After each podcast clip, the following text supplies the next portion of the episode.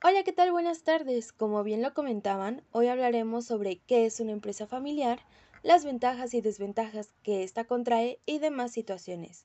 Para empezar, una empresa familiar es aquella en donde la administración y la propiedad están a cargo de una o más familias. Generalmente se trata del fundador y de sus hijos, es decir, sus descendientes. Se preguntarán entonces, ¿quién de la familia pone las reglas dentro de esta organización? ¿No es así? Bueno, cuando se da el primer cambio de generación, un reto importante es la definición de las reglas con las que operará la empresa en lo sucesivo. En ocasiones, estas reglas no están establecidas de forma clara, no se ha meditado acerca de ellas o si afecta o no a los intereses de los integrantes. En este punto, se entra en una serie de conflictos y choques de interés. Por ello, parte del reto del fundador es dejar las reglas aceptadas para la gestión y de la propiedad que se garantice la creación de negocios rentables. Esto se conoce como protocolo familiar. Al establecer este protocolo se puede definir tantos temas como la familia lo necesite. Por ejemplo, quién puede ingresar a la empresa, quién tendría que salir en un momento dado, si alguien quiere vender, cómo realizar el proceso de compraventa, si se debe generar algún fondo especial para ayudar a algún familiar en caso de enfermedad o en caso de dificultad. Si algún miembro quiere poner un nuevo negocio, si se le apoyará y cómo. Es importante tener en cuenta este protocolo para mantener una convivencia sana. ¿No lo crees, compañera Gaby?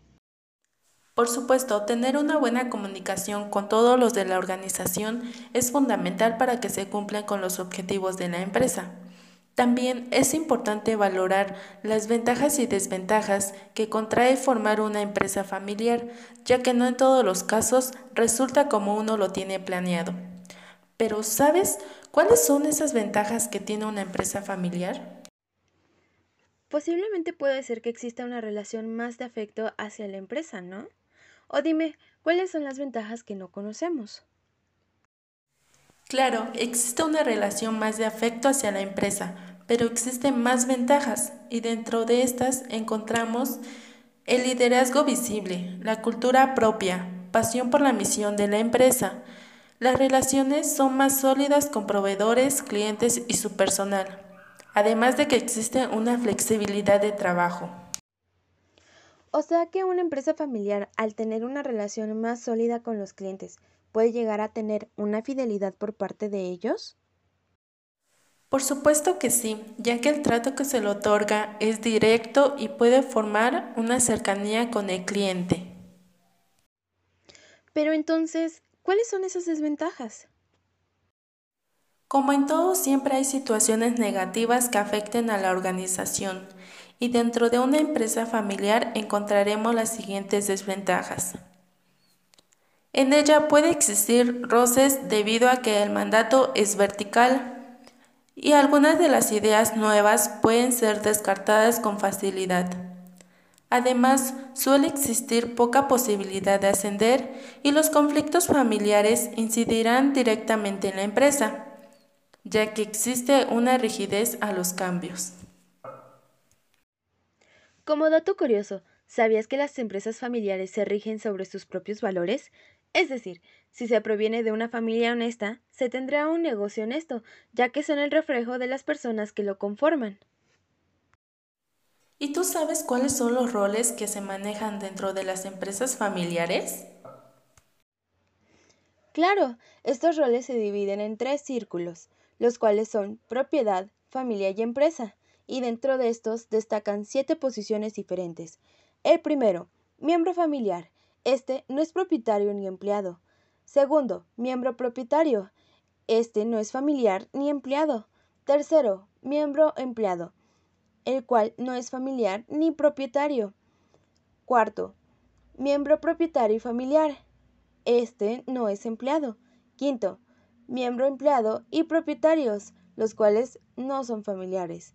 Sexto, miembro familiar y empleado, el cual no es propietario, y el séptimo, que engloba los tres, miembro familiar, empleado y propietario. Y en dado caso de que llegue a fallecer el fundador, ¿qué pasaría con esta organización? Bueno, al ocurrir esto, tenemos que tener en cuenta cuatro puntos importantes. El primero y fundamental sería el testamento, ya que está avalado ante un notario y tiene a detalle las especificaciones de cómo se realizará la sucesión. El segundo es el fideicomiso. En este se establece el tiempo en el que el sucesor podrá utilizar los recursos económicos. El tercero son los seguros. Estos ayudarán a la empresa a protegernos ante ciertas situaciones.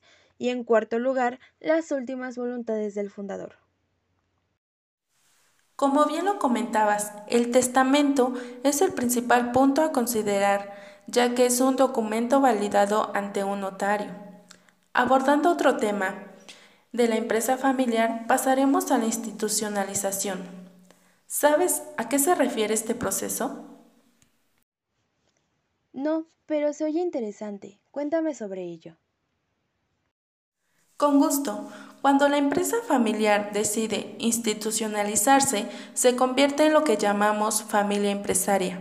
En este punto se aprende a separar los asuntos de la familia a los de la empresa, estableciendo mejores prácticas en sus procedimientos.